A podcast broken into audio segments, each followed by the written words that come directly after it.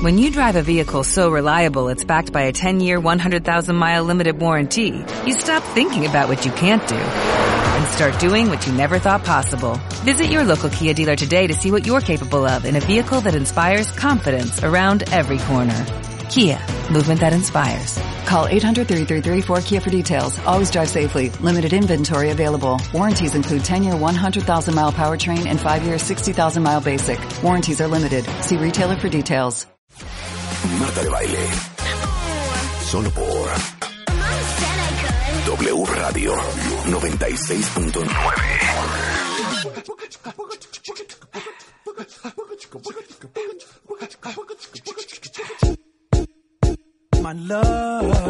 A las 12.13 de la tarde, cuentavientes, les tengo una pregunta fuerte. Vamos a hacer ahorita un ejercicio de introspección. ¿Están listos? La pregunta es,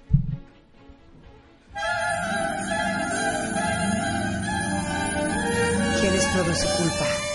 ¿Qué les produce culpa? ¿Qué les produce culpa? ¿Qué les produce culpa? Me da culpa es el hashtag.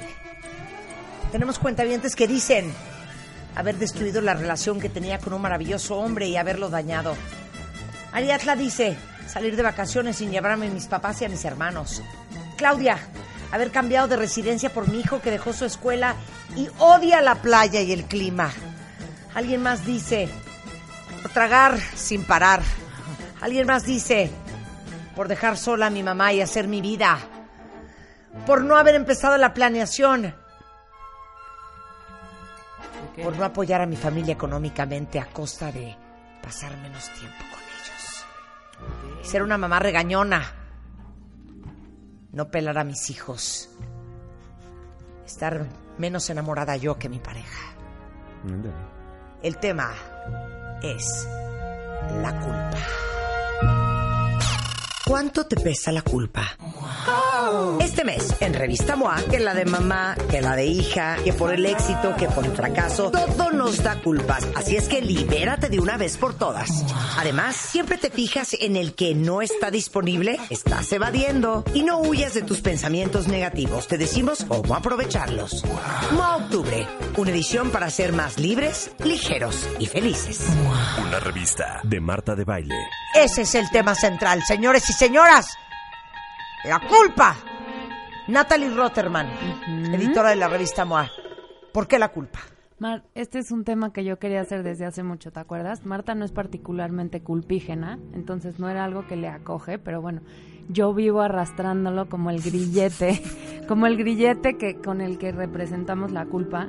Entonces me hace inter- interesantísimo, encontramos todos los tipos de culpa. Hay culpa hasta por tener culpa, hay culpa por cosas que no ni siquiera hiciste, pero tal vez quieres hacer. Entonces, y también encontramos una estadística muy interesante que es todos pasamos en promedio cinco horas a la semana sintiéndonos culpables. Entonces también que nadie se haga el que está libre de culpas. Todo el mundo por cosas cero. diferentes y todo el mundo lo arrastra más pesado que otros, ¿no? Pero todos vivimos con culpa. Mínimo, imagínense, cinco horas a la semana. Cinco horas, o sea, casi Digo, casi una de lunes a viernes. ¿Quién escribió el artículo central de este tema? El eh, artículo central so- llamamos a Susan Krauss, que es una especialista, psicoterapeuta especialista en culpa, que nos encantó todo lo que nos escribió. Mario Guerra, por supuesto. Ana Mar Orihuela también le invitamos porque nos compartió algo que llama ella el síndrome de la injusticia, que también es un tipo de es un culpa. tipo de culpa, pero bueno, qué tan interesante obviamente es lo que nos va a contar Mario ahorita a detalle, que es la culpa con las parejas, el echar culpas, el ser el culpable, el sentirse así, pues Puta, el en, casa todos los días. No, bueno, bueno. Así las cosas. Y también Julia Julia Borbolla nos habló para la culpa de ser papás y mamás. Ah, bueno, pues para todas las que dijeron que se sienten súper culpables con los hijos, Ajá. Ahí está. lean la parte de Julia Borbolla. Sí. Tenemos a cinco extraordinarias plumas Sí. hablando de la culpa en esta revista. Wow. Mario Guerra. Sí, la culpa, la culpa que le echamos a otros, ¿no? Eso es una proyección muchas veces de lo que nosotros sentimos. Mira, cuan- cuando nosotros tenemos sentimientos que no podemos manejar y que a veces no reconocemos, la tendencia eh, es o a negarlos, a reprimirlos o a proyectarlos. Entonces la culpa es una de las grandes, grandes elementos emocionales que tienden a proyectarse en otros, sobre todo cuando te la pasas criticando, juzgando, queriendo que el otro se sienta culpable, porque muy dentro de ti también hay una culpa por algo que hiciste o por algo que dejaste de hacer, pero que como no puedes con ella, como no puedes, como, como, como decían, con esta gran bola y este gran grillete, tienes necesidad de proyectárselo a otros. Pero la culpa también es una gran forma de control de controlar a una persona. Una persona que la mantienes culpable, la mantienes en deuda contigo. Claro, Claro. comiendo de tu 100%. mano. Sí, y te conviene que nunca te acabe de pagar esa deuda para que siempre te siga pagando. Es decir, como tarjeta de crédito, que le pagues el mínimo Claro. para que nunca acabes de pagar. Claro, pero te digo algo, me llamó mucho la atención los cuentavientes que escribieron que se sienten culpables por haber hecho su vida Ajá. Wow. Sí. y no estar Claro. con los papás. Claro. Claro. Es que los papás producen también un chorro de culpa. Claro. Y siento que ellos igual te tienen pagando el mínimo. Sí, pero ¿sabes qué pasa? Que es, lamentablemente, es una forma que nos fueron inculcando de educar. Eh, no quiero decir que es necesariamente una forma de la tradición judeocristiana para no meterme en esos Pero embrollos. sí lo quería yo mencionar, Pe- ¿eh? pero sí. No tiene mucho que ver Sí, esta parte. Sé, pero mira, yo creo que los hebreos, y me voy muy para atrás en el tiempo, eh, lo desarrollan a partir de mecanismos que se saben. Mira, hasta los sumerios, ¿no? Hay textos en este libro de Samuel Noah Kramer, de la historia empieza en Sumer, donde ya se ve cómo eh, la manipulación y el chantaje es pan de cada día con los hijos, es pan de cada día en la cultura. Entonces, creo que lo venimos arrastrando como una forma de, de manejo eh, y, y generar obediencia, sobre todo en los hijos con el con el chantaje, con el de pues si te va, por ejemplo, ¿no? Los padres divorciados de, "No, pues vete, váyanse con su papá, pues yo aquí voy a estar sola, Oye, si no ¿cuántas cómo no pasa nada." ¿Cuántas personas no fueron a una escuela católica Ajá. que los maestros o las monjas les inculcaban esta parte de la culpa a los niños? Claro. y creces no, con eso. Mira, a mí mi mamá me hizo favor de mandarme a una escuela de monjas y entonces me acuerdo que me decían que si no acabábamos el lunch íbamos a reencarnar en cerdos. Ay, e íbamos a comer la basura de los demás por desperdiciar. Entonces decías, no, pues entonces me tengo que atacar, ¿no? No importa el peso, no importa los azúcares, Claro. me tengo que atacar para no sentir la culpa de que, y además, pobrecitos niños que no tienen que comer, y los otros niños que no tienen juguetes, y yo jugando con los míos sin ningún cuidado, ¿no? Ajá, este, rodando el Ah. carrito por la calle, no sé qué Oye, se me vaya a gastar, ¿Y bueno, sabes todo qué ese me tipo de pareció interesantísimo? Que además, después de leer todo lo que todo lo que compilamos y de meternos en ese tema, qué buen tema es la culpa después de hablar de la victimez, ¿no? Porque Claro. entonces, justamente las víctimas y los victimistas son los que te hacen sentir culpa constantemente. Claro, lo van Ah, proyectando, porque van pobre proyectando de tu esto. mamá que la tienes abandonada, entonces ella es víctima, pero entonces tú te vas muriéndote de culpa de su casa. Sí, ¿no? Entonces Y, están muy y son tan hermosos porque te dicen, pobre de tu mamá que la tienes tan abandonada, y tú le dices, pues, pues, ahí, te la, ahí te la dejo, vas. No, yo no soy su hijo. La responsabilidad es tuya. Pero ¿sabes qué? Mira, si no quieres, déjala. Déjala a la pobrecita. Nada más acuérdate. Hay un Dios que todo lo ve y todo todo, lo. Todo que hizo por ti. Y acuérdate, eh, no tienes enfermedades porque tuviste vacunas. Estás barrigón porque estuviste bien alimentado. Y, al, y al menos alguien en esta vida te amó. Porque es evidente que lo que te falta ahora es amor por tu corazón tan duro. Entonces uno empieza Órale. No, uno empieza Eso, a pensar. eso fue como un poema que te Claro. aventaste ahorita. Uno empieza a pensar, híjole, ¿se- ¿de veras seré tan mala persona? Claro. ¿De veras seré tan ruin? Y ahí es donde viene la, la culpa hacia uno mismo, generada por el otro. El otro echa a andar la bola, echa a andar la rueda. Y ya después nosotros, la, como hámster, la seguimos gire y gire y Ajá, gire ajá. en este tipo de cosas porque vamos haciendo conclusiones de, híjole, sí es cierto, yo debería estar Claro. haciendo esto, no debería estar haciendo lo otro. Y yo creo que el gran motor de las culpas son los deberías. Lo que deberíamos o no deberíamos estar haciendo según nosotros. Mira, Yasmín dice, toda la infancia de mis hijos estuve ausente por la chamba. Sí, A un trabajo como negra, dice, y ahora ellos son adolescentes de 19 y de 18.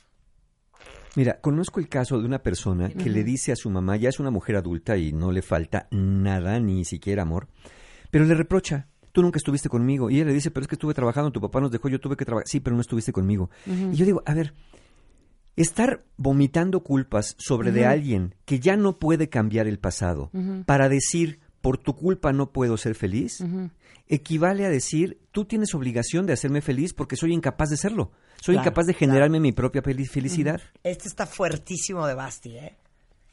Me da mucha culpa que me vaya bien cuando a mucha de mi familia le va mal. Y es horrible sentir culpa de eso. Es lo Sí, que porque cuando te sales del huacal, que es lo que claro, pasa, estás en una tribu que tal vez no le va bien, y luego tú empiezas de dinero y te empieza a ir bien, es como que esta ya se salió del guacal. Y volvemos a lo de la victimez, como decía Tere Díaz, Marta, que, o sea, estamos, lo más fácil y lo ma- es regodearte, es decir, pues sí, es que, pues no me, no me ha estado yendo tan bien. ¿Quién llega y te contesta de verdad, hola, ¿cómo estás? De maravilla, no sabes qué bien me ha ido. Pues no cae bien, No, no eso cae no bien, cae claro. bien. Claro. Entonces regresa a la victimez y entonces como tienes culpa de que te está yendo tan bien, pues te regresas a esta posición en la que estás con la...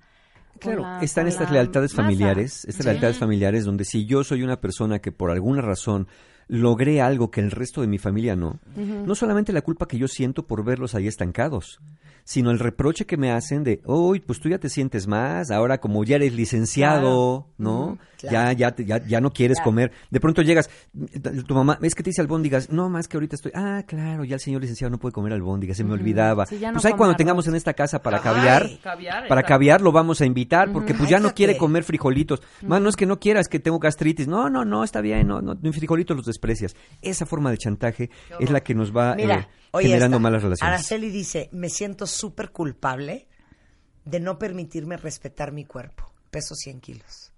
Wow. Es que eso, mira, los límites también con la culpa. Uno piensa que los límites son para otro, pero piensa en esto, cuentavientes. ¿Cuántos límites no se ponen ustedes de seguir permitiendo comer de maneras que les hacen daño, beber de maneras que les hacen daño y ser maltratados de formas que no tendrían que permitir? No se trata de decirle al otro, a ver, ya no te voy a permitir esto, no, es cómo me lo estoy permitiendo yo. Y claro que por supuesto, y aquí hemos hablado del perdón, cómo el perdón puede ser hacia otro, pero el también el perdón puede ser hacia uno mismo. Claro. Por haberme permitido tantas cosas que pasaran encima de mí y por haberme descuidado de la manera que me descuidé. ¿Cuál es el castigo? Es que la culpa nos lleva a una idea. Como soy culpable, o, dicho, y ahorita lo vamos a aclarar, o me siento culpable, entonces merezco un castigo. Pero como no hay nadie que me venga a dar ese castigo, porque solamente yo me siento culpable y me sé, me sé objeto de las peores cosas, yo me tengo que castigar. Entonces, o descuido mi salud, o descuido mi alimentación, o descuido, o descuido mi descanso, o, o inclusive voy de alguna forma pagando, aislándome de los demás, porque como soy tan mala persona, no sé que los lastime, prefiero castigarme con el aislamiento, con la soledad, con el maltrato. Claro. ¿no? Y todo eso pasa de manera inconsciente. Mira, ve, que- ve qué fuerte lo que puso Elisa, ¿eh? Porque este siento que también es una culpa bien común. Dice, a mí me da culpa gastar.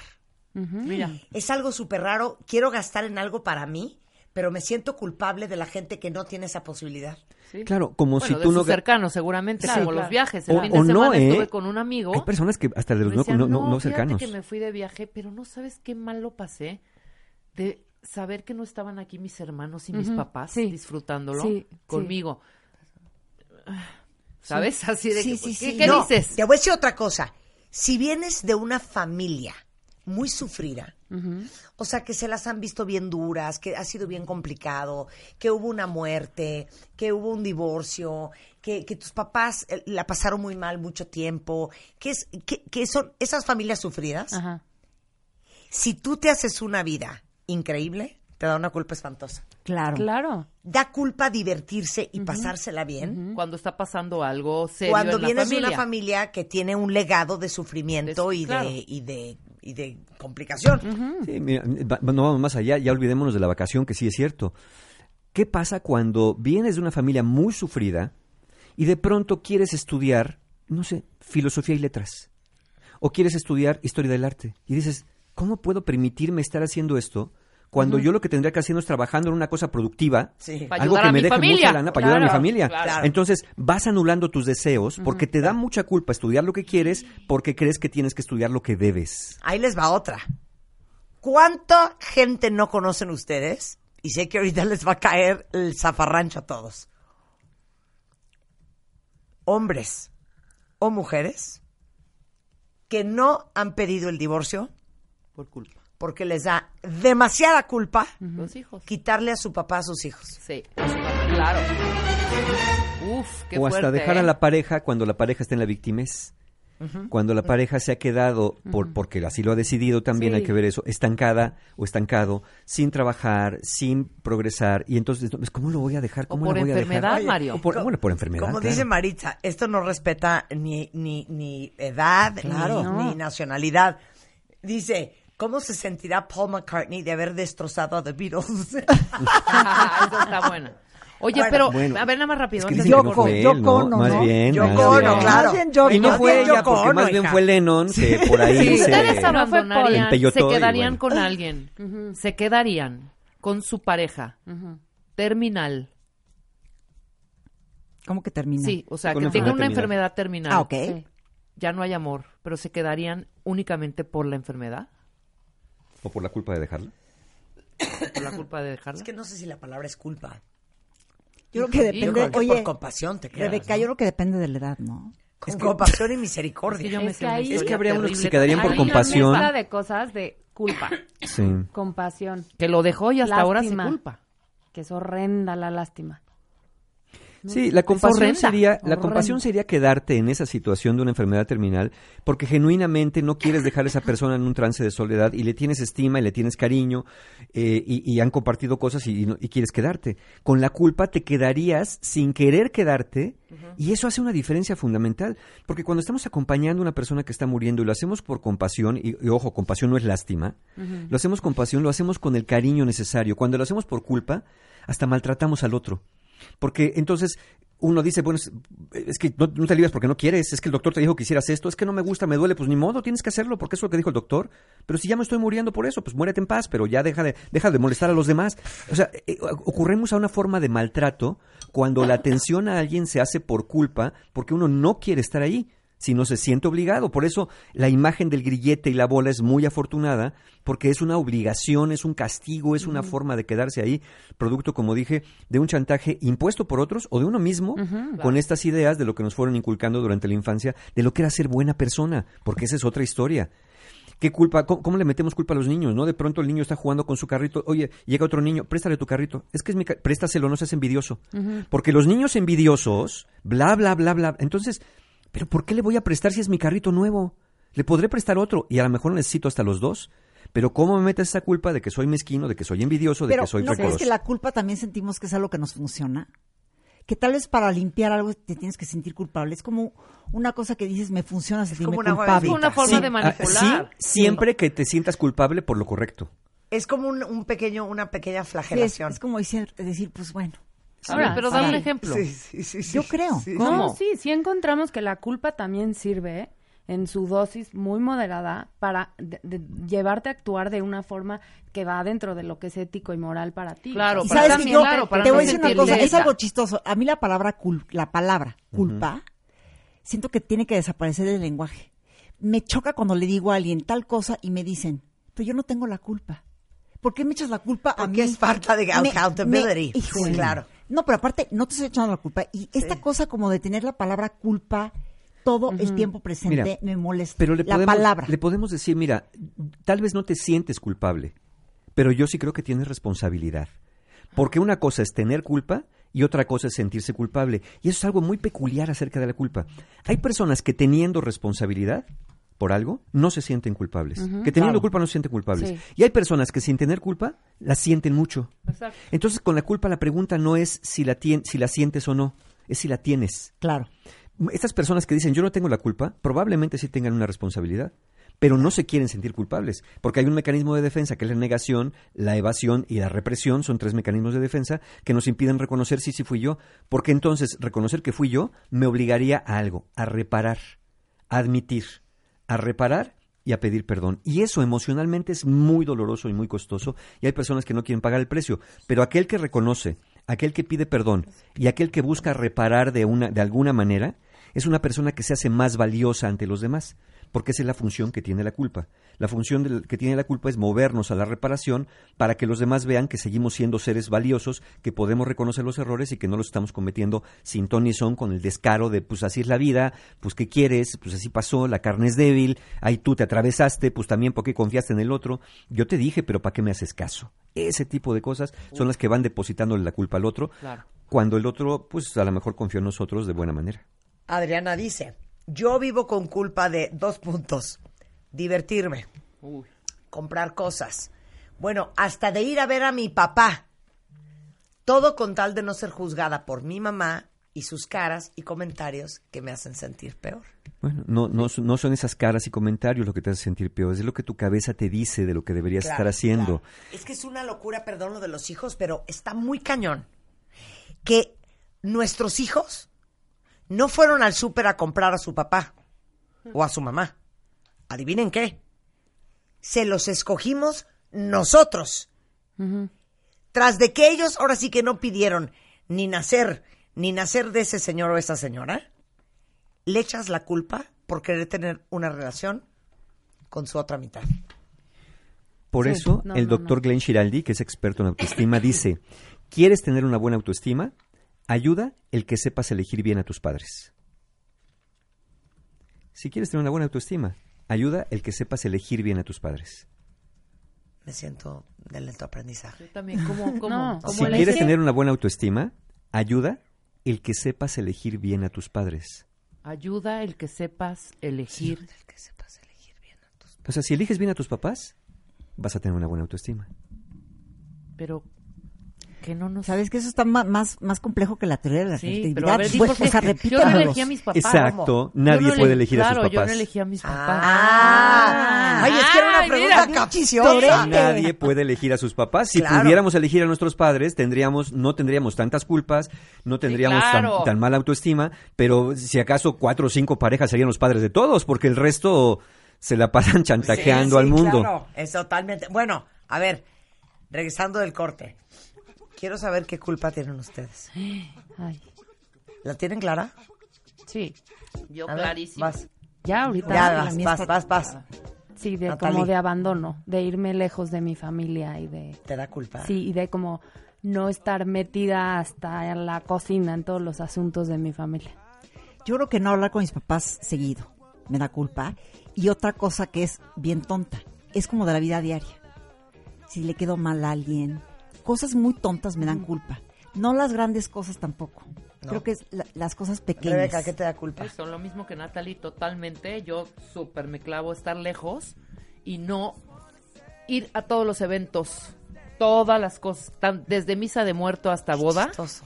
Ah, no, yo eventos culpas, ¿no? Yo sí. O Yo sea, es así de, no, No. voy y ya. Yo no soy culposa. No, yo les voy a decir una cosa aquí a- en, en la, en la- no en la mesa. Te digo que me provoca culpa. ¿Qué? Cuando no voy a algo de Marta, Ajá. Te da culpa. que luego Marta como que me hace berrinche, me da culpa. Ah, porque Es le que digo, te vente a comer para el que domingo. lo No, no sepas. quiero ir, estoy viendo tele en mi cama. Siempre las decisiones Ay, que qué tú delicia. tomas, hay otro lado que te friega tu plan. Exactamente. Y dices, oh, o sea, por... Bueno, Nada más voy a decir una frase, con que te digan nada más. Oye, comemos el, el viernes las cuatro. No puedo, fíjate que tengo un curso. Ay, Ay. hija, es que es la última vez que vamos a estar las cuatro porque ya no se va Sí. a poder. ento- ¡Cállense! ¿Estás de acuerdo? Cállense, no, no tengo un curso ya. Por eso Liz. poner pretextos es una forma de disculparse. es una forma con un pretexto disculpa. de quitarme la Ay, culpa que estoy sintiendo. No es por mí, es que mi mamá está enferma, mi gato se le atoró el pie. Claro. Estás viendo cómo sí está el tráfico. Claro, pero claro. yo- oye, que pero está muy cañón. Te lo juro que llevo desde que empezamos este tema pensando en qué me da culpa. Y solo encontré dos, porque yo no soy muy culposa. Con tus hijas nada, Yo no soy Ay, Ahorita te voy a decir cómo. Pues te voy a decir después cómo. del corte. Uno, me da culpa no estar más con mis papás. No, igual que nosotros. Claro. sí, igual que yo. Pero ¿sabes qué me da como... No sé si la palabra es culpa o como... Como ansiedadcita de... Cuando estoy en un lugar increíble, nuevo, pasándome la bomba.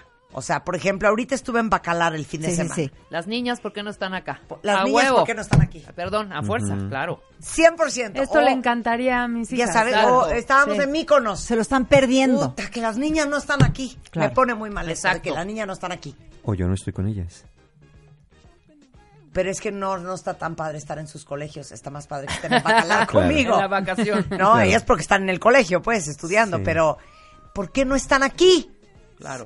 Deberían estar O sea, aquí. no solamente es que se están perdiendo Bacalar, es porque se me hace rarísimo que tú como mamá te la pases bomba sin tus hijos. Sí. E- Es eso, ¿por, qué, Sí. por qué estoy sola? ¿Por qué no estoy con ellas? ¿Por qué no están conmigo?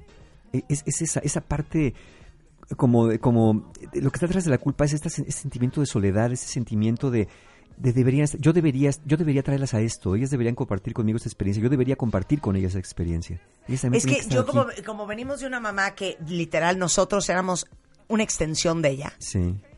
Para mí, mis hijas son una extensión de mí. Es que mi mamá sí, fue, es ¿no? mamá gallina. Mamá gallina. Yo soy mamá gallina. Sí. Entonces se me hace rarísimo que yo me la esté pasando bomba Claro. ¿Y dónde están mis extensiones? De los padres aprendemos dos cosas, a sentir culpa y vergüenza. Culpa por lo que hacemos y vergüenza por quienes somos.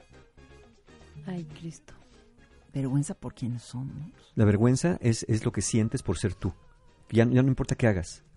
Es- Ok. Todo lo haces tan mal. Pero Tienes esto tanta venía culpa. al caso toqueante a... Sí, por, por esto. Porque, porque cuando nosotros, to- lo que tú dices, tu mamá era como, éramos como una extensión de ella. Cañón. Entonces, todo lo que se sale de esa extensión Sí. genera culpa. Ah, sí. Si hay muchas cosas que se salen de esa extensión, Sí, sí. empieza a generar vergüenza. Ya como que ya no, ¿cómo me lo pongo enfrente a mi mamá? 100%. Sí. Sí. Ya Sí. no, ¿cómo le doy la cara? Exacto. Ya de- tiene, Exacto, tiene tres depende, meses que no le hablo. Esa es la sí. vergüenza. Ajá. Muy cañón. Y ahí entras en un círculo vicioso que es como, Puta. ah, ya no le hablo hace dos meses. Ya, ¿para qué le hablo ahorita si me va a empezar a decir que van dos meses que no le hablo? Entonces pasan seis meses y ya te quieres matar. Y dices, no, sí le voy a hablar, sí le voy a hablar, porque ya, si, si le hablo hasta Navidad, No, ya, ya, se no, armó. ya, bola de nieve. Bueno, regresando, ¿qué vamos a hacer? Este es el tema central de la revista MOA de este mes de octubre. ¿Cuánto te está pesando tu culpa? ¿Y cómo le haces para liberarte de ella y permitirte ser feliz? Y otras muchas alegrías regresando del corte con Mario Guerra. No se vayan, ya volvemos. ¿Cuánto te pesa la culpa? Este mes, en Revista MOA, que la de mamá, que la de hija, que por el éxito, que por el fracaso, todo nos da culpas. Así es que libérate de una vez por todas. Además, siempre te fijas en el que no está disponible, estás evadiendo. Y no huyas de tus pensamientos negativos. Te decimos cómo aprovecharlos. MOA Octubre, una edición para ser más libres, ligeros y felices. Una revista de Marta de Baile. Marta de Baile, solo por W Radio 96.9.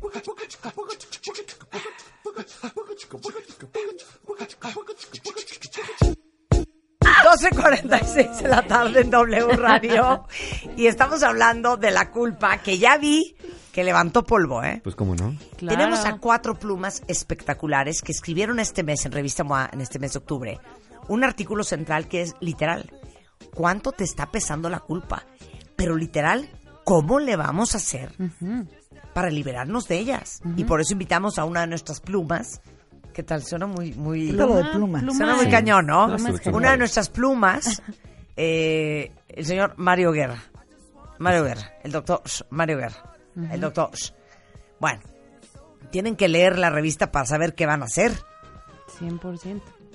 Pero, ¿cómo ¿qué nos- quieres cómo- opinar? ¿Cómo nos quitamos de esta culpa, no? Y, y como dije, la, la culpa que se tiene y se siente, pues lo que hay que hacer es buscar reparar aquello que se haya roto, es decir, primero reconocer que se hizo algo que lastimó a otros y después acercarse y pedir perdón. El perdón es un camino que ayuda a la reparación de la relación, porque lo que se repara, a ver, hay cosas que pueden ser irreparables. Ya, ya le rompiste, ya le rompiste a alguien sus lentes, eh, le rompiste el reloj o sin querer, eh, sin querer causaste un daño irreversible hacia alguien, a lo mejor, no sé, le machucaste un dedo y se lo tuvieron que amputar.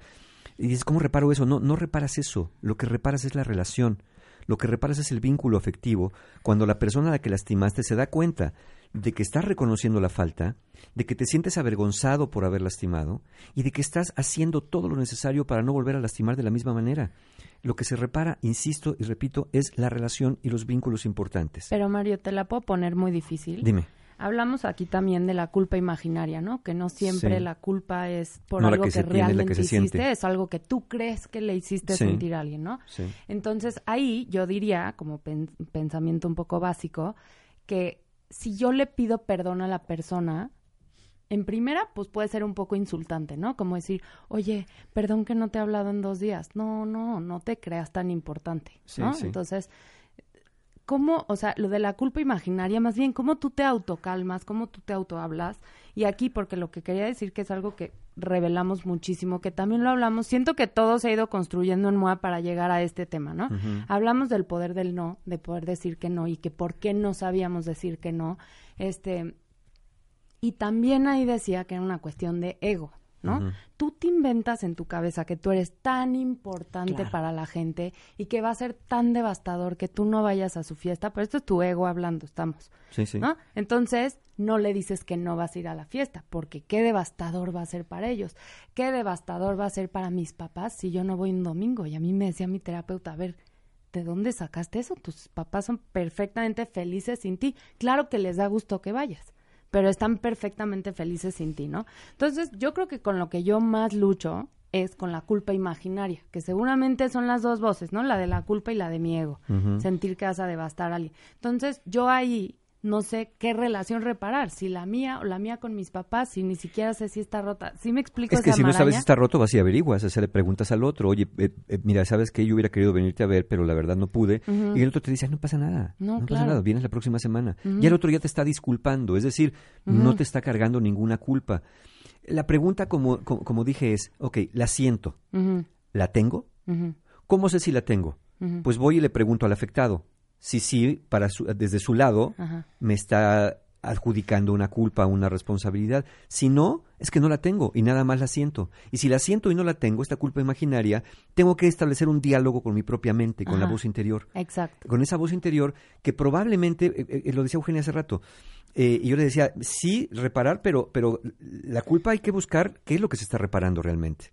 Porque a veces desplazamos, es otro fenómeno psicológico el desplazamiento, desplazo un sentimiento de culpa que tengo hacia otra cosa, a lo mejor me siento mal hijo, a lo mejor me siento mal padre, a lo mejor me siento un mal hermano, y voy desplazando esa culpa hacia otras personas. Chin, no he llevado a mi perrito al veterinario. Híjole, eh, este, me me están esperando mis amigos y van a llegar tarde por mi culpa. Y estoy desplazando una culpa que, por más que yo busque reparar esas pequeñas cosas, no se va a ir porque la culpa no está ahí. Está proyectada en otros.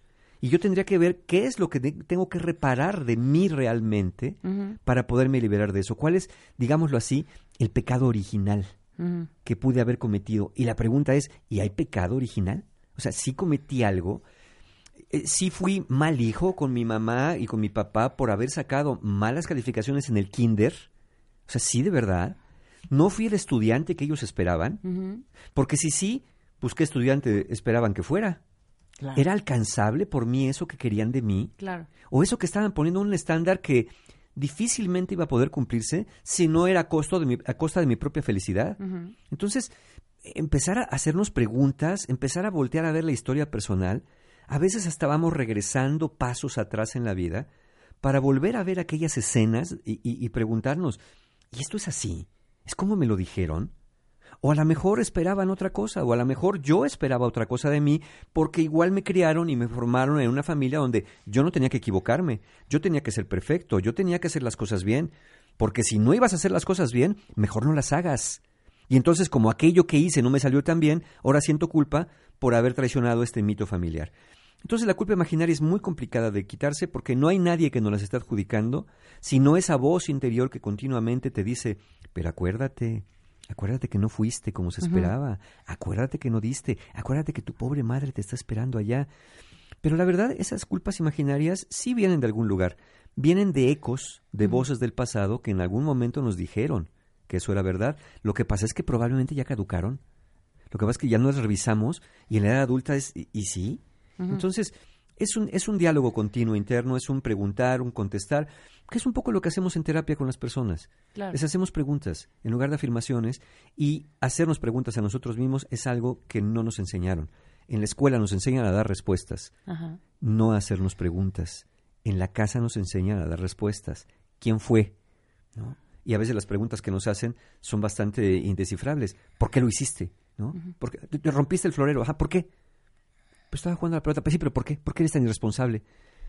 Eh, Pero es una pregunta mañosa. Sí. Porque la pregunta de por qué eres tan irresponsable encierra una supuesta verdad, que eres irresponsable. El niño dice, pues es que no me siento responsable, yo nomás quería jugar. Ajá. Pero, a ver, contéstame por qué eres así. ¿Por qué eres? ¿Qué te dije? ¿Te dije que jugaras con la pelota? ¿Te dije que no? ¿Qué hiciste? Lo primero que te dije que no hicieras. Dime, ¿por qué eres así? Y uno empieza, ¿por Ay, qué sí. soy así?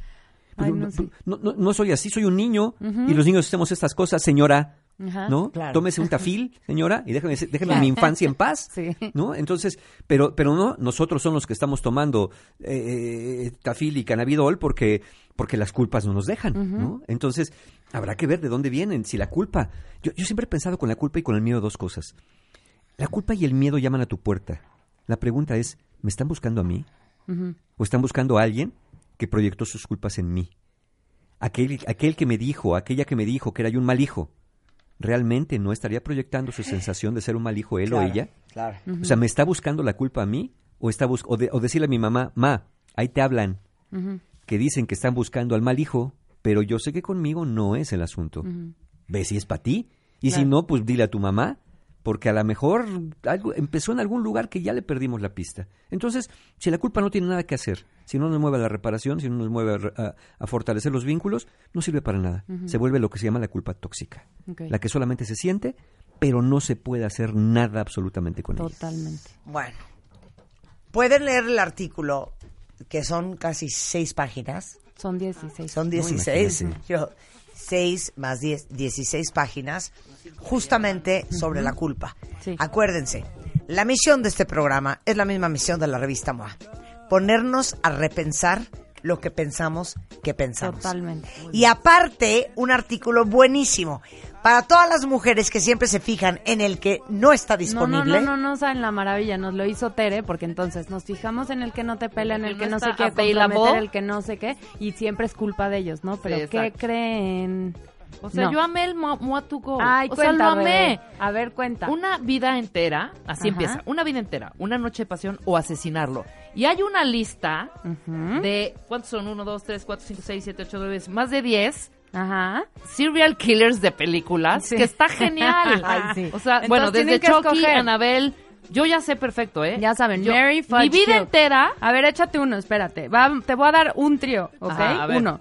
Chucky. Pero Ajá. ¿cuál es la pregunta? La pregunta es Mary Fudge Kill. Una vida entera, una noche de pasión o Mary, asesinar. Mary Fudge. Fudge, Mary, fuck, fuck and kill. Fuck, kill and Mary. ¿Cuál Fudge? Mary Fuck Kill. Mary, fuck, kill, bueno, dijo. ya íbamos en la Fudge. cuota de groserías muy O sea, alto. después de que Eugenia y Rebeca llevan ¿Sabes dos eso, yo no quería incrementar Es la que yo ya cuota. tengo la mía, yo ya tengo la mía. A ver, A ver, entonces, venga, Fuck, kill and Mary. Mary Fuck Kill. Yo, yo digo Chucky, la- mi tercera. Chucky, ah, ¿tú quieres decir tu Yo voy a decir lo mío que voy a hacer. A ver, No, di tu trío. ella te va a dar el Te trío. voy a dar el trío. Ah, Chucky, Annabelle o Jigsaw. No, o No. sea, mato a Anabel, Ajá. una vida entera igual con Jigsaw. Ok. Y, y, y asesino a Chucky. No, te- la noche de pasión es La con noche Chucky. de pasión con La Chucky. noche de pasiones con Chucky. ¿Quién sigue? A ver. Yo, Yo te- yo, yo, yo. A ver, A ver, vas. tú. Ok, Fuck, kill and Mary. Va, Fuck Kill Mary. The Joker, Regan, Edward Scissorhands, No, Marta. espérate. ¿Quién es Regan? ¿Quién es Regan? Una cosa muy horrenda. Ah, ah, la del Sí, exorcista. la del exorcista. Ok, The Joker, Regan, la del exorcista, Edward Scissorhands. Ok. Eh, mato a Regan, Sí. sexo con The Joker. Ajá. Y una vida entera con Y una vida Edward. entera con Edward Scissorhands. Suena bien, Pues suena ¿verdad? bien, no te promete. puedo tocar. Dame la siguiente. Yo quiero la siguiente. no, Jack ustedes. Eugenia se va a echar la siguiente. Mary Fuck Kill. Jack Torrance, Jason, O Annie Wilkes. o Annie Wilkes. A ver. De Yo Misery. lo tengo clarísimo. A ver, espera. ¿Qué? Yo mi vida entera con Annie Wilkes que A ver, cocinaba no. divino. A ver, Ajá, ok, aunque yo- te va amarrada en la cama. Yo, iba yo. La noche de A pasión ver, con yo- Jack Torrance y yo mato a creo que- Jason. Yo creo que la noche de pasión con, con Here's Johnny. Claro. Le amo. Ok. La, la, vivir. Toda Híjole, una vivir. vida. Toda una vida. Ajá. Te va a cocinar delicioso Annie Wilkes. Híjole, man. Pues yo Cocinaba que Annie delicioso. Sí, claro. Y te... Con la de Misery. Y matas Sí. a Jason. Y mato Y a matas a Jason. Jason. Matas a Jason. Bueno, háganlo Bueno. ustedes con sus reuniones, fiestas. Está muy divertida la revista Moda este mes de octubre. Oye, Mario, Sí, señor, cursos, alegrías. Claro que sí. El 12 de octubre tenemos el taller para ansiedad, libera tu mente, para que no anden con estas ansiedades a veces que la culpa puede generar efectivamente y cualquier otra. Estrés y ansiedad, 12 de octubre, taller libera tu mente. El 13 de octubre, los hombres de tu vida, un taller para mujeres, estas mujeres que andan o sumisas o dominantes con lo masculino que total no acaban de aterrizar. Ese es un muy buen espacio para aprender a relacionarse desde adentro con lo masculino en sus vidas para que mejore la relación con ustedes mismas y también con los hombres de su vida. Es el 13 de octubre, después el 20 de octubre Conciencia para Amar, un taller para personas solteras que quieren entenderle más esto del amor porque es todo un crucigrama y el 27 de octubre mi taller que es la última del año que voy a dar, Aprender de la Pérdida, un taller para personas que están pasando o que van a pasar inminentemente una pérdida por la muerte de un ser querido o incluso la muerte propia. El 27 de octubre Aprender de la Pérdida, todos los talleres y formas de pago, ya saben dónde, con mis amigos de encuentrohumano.com. Te queremos, Mario, te queremos. Yo también, muchas gracias. Oigan, estamos de regreso mañana en punto de las 10 de la mañana. Adiós. Pásenla muy sensacional. Esto es W Radio. Y hay más alegrías. Loco Wicca. ¿Sabes qué, Rebeca? Loco Wicca. Seguimos peleadas. Y tú no me mandas. Ya no. Adiós. Marta de Baile en vivo por W Radio. Como nuevo cliente de Western Union, puedes disfrutar de una tarifa de envío de 0 dólares en tu primera transferencia internacional de dinero en línea. Envía dinero a los tuyos en casa de manera rápida, fácil y conveniente. Visita westernunion.com o descarga nuestra app hoy mismo y tu primera tarifa de envío corre por nuestra cuenta. Aplican ganancias por cambio de moneda. No disponible para tarjetas de crédito y envíos a Cuba. Servicios proporcionados por Western Union Financial Services Inc. NMLS 906983 o Western Union International Services LLS NMLS 906985.